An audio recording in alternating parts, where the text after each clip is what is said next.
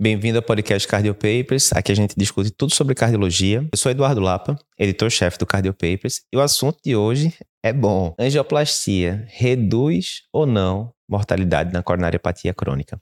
Essa e outras dúvidas de coronariopatia a gente discute hoje. Começou. Não sei se você sabe, não sei se não, mas nós do Cardio Papers temos vários cursos online, né, de preparatório para a prova de título de cardiologia, eletrocardiograma, curso de emergências cardiológicas, consultório cardiológico, enfim. E em todos esses cursos, quem tira as dúvidas dos alunos é o professor que deu a aula. Então aqui eu separei hoje várias dúvidas aqui de alunos em relação à coronariopatia crônica, tema que eu gosto demais e que eu sou o responsável pelas aulas aí nos cursos da gente. Primeira dúvida de hoje. Angioplastia reduz mortalidade na coronariopatia crônica? Então vamos lá. A gente está com uma pergunta aqui de, do aluno Tiago, né, do nosso curso do TEC, que ele fala o seguinte: ah, Me chamo Tiago, tenho uma dúvida. Angioplastia na DAC crônica não diminui mortalidade. Ok. Mas e aquelas situações em que a diretriz indica a revascularização? Tipo, lesão de DA proximal, paciente triarterial com disfunção de VE, lesão de tronco, etc. E aí, diminui mortalidade nesses casos ou não? Boa pergunta. Então vamos lá, Tiago. Primeira coisa, quais foram os principais trabalhos que avaliaram angioplastia no paciente com coronariopatia crônica? A gente tem vários mais modernos, né? Eu não vou nem pegar os trabalhos muito antigos porque, né, era outra época, outras medicações e tal. Vamos pegar aí de década de 2000 para frente. A gente tem vários trabalhos importantes. Primeiro, Courage Trial, né? Trial clássico, saiu no New England, comparava em pacientes com coronariopatia crônica, você fazer tratamento clínico otimizado em um grupo versus tratamento clínico otimizado mais angioplastia no outro grupo. Teve diferença de desfechos? Não teve, né? A sobrevida, infarto, etc. Foi basicamente igual. Depois a gente vai para outros trabalhos. Ah, mas aí o pessoal pergunta: será que se eu tivesse colocado apenas pacientes que tivessem sido é, escolhidos para angioplastia se tivessem, por exemplo, um FFR, né, que é uma, a medida da reserva de fluxo coronário, que é um procedimento que a gente faz invasivo ali pelo CAT, que esmiuça melhor os pacientes que realmente têm lesões ali relevantes. Será que se a gente colocasse isso não dava certo? Aí fizeram depois o trial chamado FAME2, né, FAME2, que não viu também diferença nem de morte, nem de infarto. Até diminuiu um pouquinho a revascularização de urgência, mas morte e infarto também não diminuiu. Aí o pessoal podia falar: não, mas veja, e se a gente colocasse lá no Courage, tinha um subgrupo de pacientes que tinha isquemia mais relevante, e esse subgrupo pareceu se beneficiar de angioplastia, mas era um subgrupo pequeno. Será então que se a gente fizesse um trabalho onde só tivesse paciente com, com isquemia relevante, será que aí não teria benefício? E aí foi feito o isquímia, por enquanto, enquanto eu gravo esse podcast, a gente só tem o, o segmento de 3,4 anos do isquímia, né? Vai ter segmentos bem mais longos. Mas no isquímia, que eram só pacientes com bastante isquemia, 75% dos pacientes do grupo intervenção foram submetidos à angioplastia, né? A maioria, o resto que foi para cirurgia. E também não teve diferença de morte e infarto, pelo menos nesse segmento de 3,4 anos. Então, assim, via de regra, isso cai demais na prova de título de cardiologia. DAC crônica, angioplastia, não diminui morte ou infarto. Mas aí ele faz uma pergunta boa. Mas veja, todas as diretrizes no curso da gente, no livro da gente, a gente fala que tem algumas situações na DAC crônica em que as diretrizes recomendam revascularização. Exemplo, lesão de tronco relevante, acima de 50%, né, com sintomas, isquemia demonstrada tal.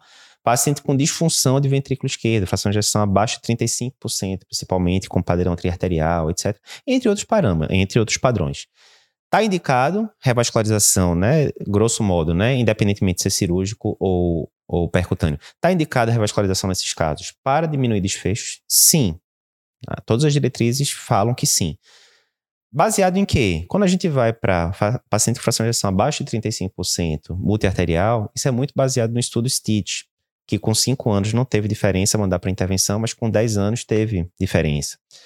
Quando a gente pega paciente que tem lesão de tronco, né? Você não fazer nada na lesão de tronco ou fazer alguma coisa, aí são trabalhos bem antigos ali, década de 70 e 80, que mostravam uma diferença muito grande você mandar esses pacientes para a intervenção. Contudo, a maioria desses trabalhos que mostrou diferença de desfecho, eles avaliaram cirurgia, na verdade. Então, quando a gente vai para esses trabalhos com lesão de tronco, por exemplo, década de 70, 80, tipo o CAS trial, né? Era cirurgia que era empregado. Quando a gente vai para esses pacientes com disfunção IVE, fração de ejeção abaixo de 35%, multiarterial. Eles foram avaliados por quê? Por cirurgia também. No STIT, todos os pacientes que iam para intervenção eram do grupo cirurgia. Então, a evidência de que revascularização miocárdica diminui desfecho de morte e infarto é majoritariamente com, pelo menos com os grandes trials, né? Não estou contando aí né, estudos observacionais e coisas do tipo. Com os grandes trials é a partir de cirurgia. Mas aí existe uma extrapolação. Por exemplo, né? Quando a gente vai para o Syntax Trial, né? Que é provavelmente o trial mais clássico, que comparou em pacientes que se julgava ter indicação de revascularização, ou porque tinha lesão de tronco, era porque eram multiarteriais graves, sintomáticos, etc. O Syntax foi o grande trabalho que comparou cirurgia versus angioplastia com as técnicas mais modernas, né? Assim, com o instinto farmacológico, etc. E aí o Syntax viu o quê? Cirurgia foi melhor de forma geral, a cirurgia foi melhor. Mas, em determinados subgrupos, né, não teve tanta diferença. Exemplo, paciente com lesão de tronco e que não tinha o syntax score alto, que o syntax era de 32 para baixo. Deu no mesmo, angioplastia ou cirurgia.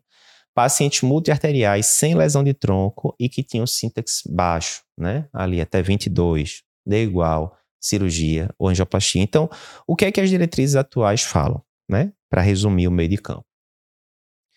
Na DAC crônica, o tratamento padrão é tratamento clínico. Em alguns casos, além do tratamento clínico, você precisa de revascularização. Ou para aliviar sintomas no paciente que está com sintomas refratários, e aí tanto cirurgia quanto angioplastia são opções, você vai ter que ver né, a anatomia do paciente, quanto para diminuir desfechos, por exemplo, em lesão de tronco grave ou disfunção de vétre arterial. Beleza. Então, a primeira pergunta é essa: eu vou indicar intervenção para o paciente, sim ou não? Aí, indiquei intervenção por algum motivo desses que a gente falou, sintomas refratários, disfunção relevante VE e assim por diante. Beleza. Uma vez indicada a intervenção, aí eu tenho que escolher se é cirurgia ou se é angioplastia, certo? Apesar da evidência, né, majoritariamente ser com cirurgia, mas as diretrizes, até baseadas nessas subanálises de sintaxe e outros trabalhos modernos, falam, ó, oh, vamos ponderar aqui se é um paciente com lesão de tronco, se é um paciente multiarterial, Cirurgia é uma opção boa, mas a angioplastia, de acordo com esses subgrupos, por exemplo, tem outros trabalhos, mas por exemplo do Syntax Trial, a gente poderia considerar a angioplastia em determinados cenários, né? Com anatomia menos complexa, usando estentes mais modernos e, e por aí vai, né? Então, realmente, às vezes dá aquele bug na cabeça, né? Porque, ó, não diminui morte e infarto, angioplastia. E como é que eu vou usar angioplastia em determinados casos? Aí é porque é extrapolação de dados, análise de subgrupo, essa coisa toda. Mas Ótima pergunta, né? E tem todos esses detalhes aí metodológicos para a gente ficar atento. Segunda dúvida: como é que eu trato uma angina estável que não estabilizou com apenas um antianginoso? Então, isso aqui é uma dúvida aqui do nosso aluno Luiz Eduardo. Ele pergunta o seguinte: ó, se eu estou com um paciente com angina estável, em que eu estou usando um antianginoso de primeira escolha, exemplo, beta-bloqueador, e o paciente persiste sintomático, se eu for ali rumar para os os antigenosos de segunda escolha, eu devo suspender, por exemplo, o beta-bloqueador do paciente ou eu devo adicionar? E a resposta é muito simples: eu devo adicionar, certo? Isso é a mesma coisa de lípides. Você está lá com o paciente que tem coronariopatia, o alvo do LDL é abaixo de 50. Você começou estatina para esse paciente, o LDL foi para 70, caiu bem, estava em 100 e muito, caiu para 70, mas ainda não está no alvo. Qual é a segunda opção, geralmente, que a gente vai fazer até pelo preço? Ezetimibe. Isso quer dizer que eu vou suspender a estatina do paciente? Não. Eu vou manter a estatina e vou colocar o ezetimibe por cima. Se eu precisar de inibidor de PCSK9, eu vou manter a estatina, vou manter o ezetimibe e vou colocar o inibidor de PCSK9 adicionalmente. Então aqui quando a gente vai para antiaginoso é muito parecido. Você está lá com um paciente com angina estável, né? Não tem indicação de revascularização, tá? Angina CCS2, aquela coisa. Geralmente a medicação de primeira linha que a gente usa, né? De acordo com a maioria das diretrizes, salvo contraindicações, etc são os beta-bloqueadores. Aí, digamos, coloquei beta-bloqueador topado, né? Tá na dose máxima, etc. E o paciente persiste com angina. Quer dizer que é uma angina refratária? Não, normalmente, para você dizer que é uma angina refratária, a maioria das literaturas dizem que o paciente deveria estar com pelo menos três classes de medicações diferentes ali de antiaginosos. Então, digamos, botou beta-bloqueador, chegou na dose alvo, é, dose máxima, e o paciente persiste sintomático, certo? Aí você vai ter que ir para as medicações de segunda linha. Né? De acordo com a SBC, diretriz antiga de 2014, as medicações de segunda linha seriam o acrônimo né? AIT, antagonista canal de cálcio, né? de hidroperidínico, tipo laudipina, alguma coisa do tipo, certo? E de ivabradina, né? A diretriz coloca ali a ivabradina como a, como a é, terapia de segunda linha. E T, de trimetazidina. Então você ficaria ali em alguma dessas opções. Terceira linha, você iria para nitratos de longa duração. Quarta linha, aí você iria para alopurinol, coisas do tipo, né? Mas digamos, comecei, vamos feijão com arroz. Fiz o beta-bloqueador, tá ali em dose alvo, dose máxima, o paciente persiste sintomático. Posso associar um lodipino. Aí eu não suspendo o beta-bloqueador. Eu mantenho o beta-bloqueador aqui e coloco um lodipino junto. Inclusive, quando a gente vai para trials bem conhecidos, como o Orbita Trial, né, que avaliou o papel da angioplastia da crônica, os dois é, antiginoses mais usados eram justamente beta-bloqueador e alodipino. E aí eu mantenho os dois juntos. Ah, agora resolveu. Pronto, vai ficar ali com beta-bloqueador, alodipino, de boa. Não, ele persiste sintomático, apesar de beta-bloqueador, alodipino. Obviamente, nisso, né, eu estou considerando que a pressão está bem controlada, né, a frequência cardíaca está bem controlada, o paciente não está anêmico, não está hipertiroideu, né? Estou descartando essas coisas todas. Então, já está com beta-bloqueador, já está com alodipino, não está resolvendo angina, aí você já começa a coçar a mão um pouco para indicar angioplastia. Mas pelas diretrizes, você ainda deveria associar uma terceira medicação, né, via de regra. Por exemplo, nitrato, trimetazidina, o que seja. Ah, Eduardo, eu não quero é, passar tanta medicação para o paciente, né? Aí entra muito naquela decisão em conjunto. O paciente tem o direito de chegar e falar, doutor, desculpe, mas eu tô aqui, sei lá, com 40 e poucos anos, já tô usando aspirina, já tô usando estatina, já tô usando um bocado de coisa.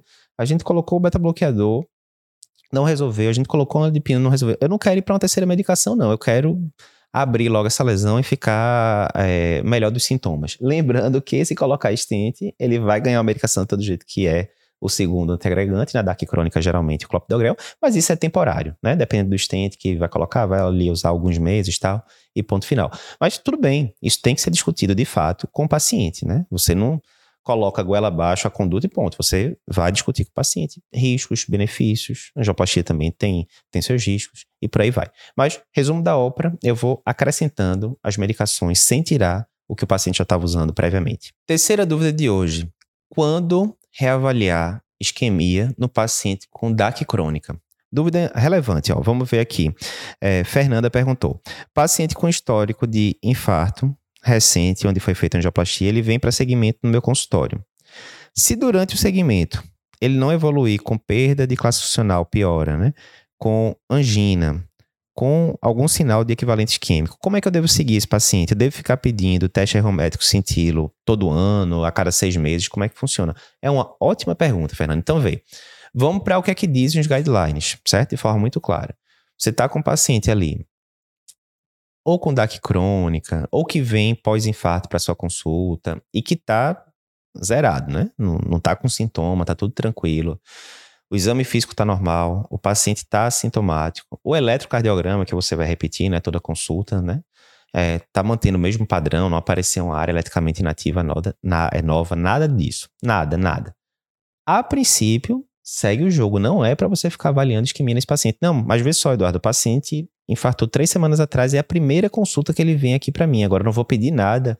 Nesse caso de cenário pós-infarto, né, a gente costuma pedir na primeira consulta um teste ergoespirométrico para o paciente. Mas veja, o objetivo desse teste ergoespirométrico não é porque eu estou querendo investigar uma isquemia assintomática ali, cascavilhar. Não, é, é mais para dar muito mais segurança na prescrição da reabilitação desse, eh, do meu paciente. Né? A gente sabe, né? A gente tem discussões sobre isso, sobre reabilitação e tal, é, aqui mesmo no, no YouTube, nos podcasts, enfim. Mas quando o paciente chega pós-infarto, é muito interessante eu ter um ergospiro. Se não tiver ergospiro, tudo bem, pode ser um ergométrico e tal, mas para saber a frequência alvo que eu devo almejar no tratamento, no exercício aeróbico desse paciente. Ah, a frequência cardíaca entre 130 e 145, etc. Aí o ideal é você medir mesmo, não só simplesmente ficar calculando através de fórmula tal, né? Mas isso basicamente vai ser para prescrever ali a reabilitação da primeira vez. Digamos, que o paciente já voltou na primeira consulta, já pedi um ergospiro, não tinha isquemia, frequência cardíaca alvo de, de, de treino era 120 a 140, o paciente já está fazendo isso direitinho e prio. Passou essa fase inicial. E agora o paciente está voltando para mim a cada seis meses, a cada ano. E aí? É muito comum a gente ver nos consultórios o pessoal pedindo, não, vou pedir sentido todo ano, vou pedir ergométrico todo ano, ecostresse, o que seja. Pelas diretrizes, está indicado isso? Não está indicado, certo? Tem até alguma diretriz ou outra que bota ali uma recomendação 2B, né, né? mas via de regra, se você vai fazer ali o, o balanço geral, comparando diretrizes americanas, europeias, brasileiras, né? Colocando ali tudo no, no balai de gado só, a maioria não vai indicar você ficar repetindo, né? Então, o, é, o, adequado é o paciente ficar voltando para você periodicamente, para você questionar sobre sintomas, capacidade funcional, hábitos de vida, aderência a medicações, etc. E considerando mais uma vez que exame físico mantido, quadro clínico mantido, né? Sem nada, né? É, sem nenhum sintoma novo, nada do tipo. Eletrocardiograma mantido, segue o jogo, não tem indicação pelas diretrizes de você ficar fazendo anualmente cintilo, anualmente teste arrométrico, anualmente angiotomo, nada disso. Aí ficar alerta, lógico, né? Às vezes o paciente pode dizer que começou com a dispneia nova, não é aquela dor típica, né? Mas será que isso é um equivalente aginoso? Tô com a pulga atrás da orelha. Talvez seja a hora de reavaliar. E assim por diante. Mas nada daquele carimbão. Todo ano o paciente vai voltar e eu vou pedir todo ano uma cintilo, um eco, eh, um angiotomo, não. Isso pelas diretrizes não é o recomendado. Quarta dúvida de hoje. Angioplastia guiada por FFR reduz mortalidade na DAC crônica? Vamos lá. Isso aqui foi dúvida do nosso aluno Rafael, né, no nosso curso do TEC, a, o curso preparatório para a prova de título de especialista. Ele perguntou: a revascularização percutânea guiada por FFR ou IFR, né, que é, o, é uma modalidade mais moderna que não tem que usar adenosina, a, essa revascularização alterou a mortalidade? Vamos lá, boa pergunta. Então, primeiro, nivelando, né? o que é a FFR ou reserva de fluxo fracionada. Imagina que a gente tem uma artéria aqui, certo? E que ela tem uma obstrução de 70%, 80% em alguma ali no terço médio da DA, por exemplo. Essa lesão, digamos que seja de 80%, ela está causando isquemia no paciente. Digamos que eu não tenho teste ergométrico sentido nada. Acabou, o paciente está dentro do CAT agora, eu vi uma lesão de 80% na DA terço médio. E me parece, para algumas pessoas pareceu 70%, para outros pareceu 80%, para outros pareceu 90%. Ok, isso é discutível, realmente tem uma variabilidade ali entre uma pessoa e outra. Mas isso está causando repercussão? Tem uma forma muito clara da gente é, avaliar isso, que é o quê? Pegar um cateter específico, onde é medida a pressão antes da lesão e a pressão depois da lesão. Se a lesão estiver causando uma repercussão relevante, a pressão vai diminuir muito depois da lesão, né? Porque é a mesma coisa de uma mangueira que você coloca ali, que obstrui ela de alguma forma, ela vai sair uma quantidade de água muito menor, porque você está obstruindo o fluxo ali, né? A pressão causada pela água depois da obstrução vai ser menor. Convenciona-se, aí daí vem o nome reserva de fluxo, né? A gente mede a pressão, divide a pressão pós-lesão pela lesão, eh, pela pressão antes da lesão ou pela pressão na horta. Se tiver uma queda maior do que 20%, né, esse cálculo aí vai dar menor do que 0,8, resumindo. E aí convencionou-se dizer que isso é uma obstrução relevante, né, que está causando uh, repercussões funcionais relevantes. Ok, essa é a técnica do FFR, basicamente. Né? Isso foi avaliado em que estudos? Né? Tem vários estudos, eu vou lembrar aqui alguns deles. No estudo de FUR, foi visto o seguinte, que se você deixasse de mexer, deixasse de angioplastar lesões que têm um FFR alto, acima de 0,8, quanto mais alto, melhor, né? O, ideal perfeito seria o quê? Um, a, a pressão aqui antes da lesão e depois da lesão é a mesma, ou seja, não, não perdeu vazão nenhuma, né? Então seria o ideal, digamos, né? O perfeito. Então você tolera ali cair um pouquinho tal. Então de 0,8 a 1 de boa, fisiológico tal. Abaixo de 0,8, principalmente abaixo de 0,75, aí é sinal que a lesão é mais relevante. Mas o que é que esse estudo de Fur viu? Se você está com uma lesão que tem um FFR acima de 0,8, deixe ela quieta. Não vá revascularizar, resumindo. Porque se você vai revascularizar, pode até piorar o meio de campo do paciente. Resumindo isso. Depois veio o estudo FAME1, que eu vou pular aqui para não ficar tão longo a, a, explicação. Depois veio o estudo FAME2. No estudo FAME2, o que é que eles viram, né? A gente tinha pacientes com lesões coronarianas relevantes, etc, tal. E comparou se você tomar a conduta normal, que é o seguinte, ó, vai lá e angioplasta quem você acha que tem que angioplastar, né? Pelo olhômetro mesmo. Não, essa lesão aqui eu acho que precisa ser angioplastada, etc. Vou lá e, e abro a lesão. E do outro lado, os pacientes eram submetidos a FFR e só eram submetidos à intervenção se o FFR daquela lesão relevante fosse abaixo de 0,8. Né? E o que é que se observou nesse trabalho? Houve diminuição de mortalidade, que é o que o nosso aluno perguntou, não houve. Tinha um desfecho primário, né, que era uma combinação de morte, infarto e revascularização de urgência.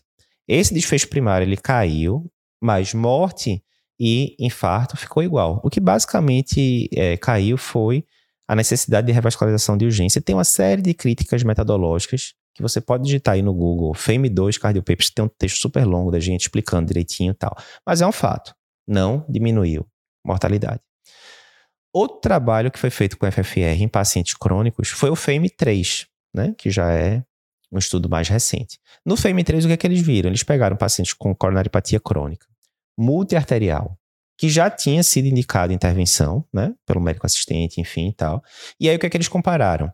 Mandar o paciente para a cirurgia ou mandar para a angioplastia guiada por FFR, ou seja, só angioplastia as lesões que tiverem com FFR comprometido, né? Qual era a perspectiva do trabalho? Ó, oh, a gente acha que dessa vez, fazendo angioplastia guiada por FFR, a gente vai conseguir mostrar que as estratégias são não inferiores, né? Ou seja, não tem uma diferença tão relevante entre uma estratégia e outra. Foi isso que foi observado? Não foi.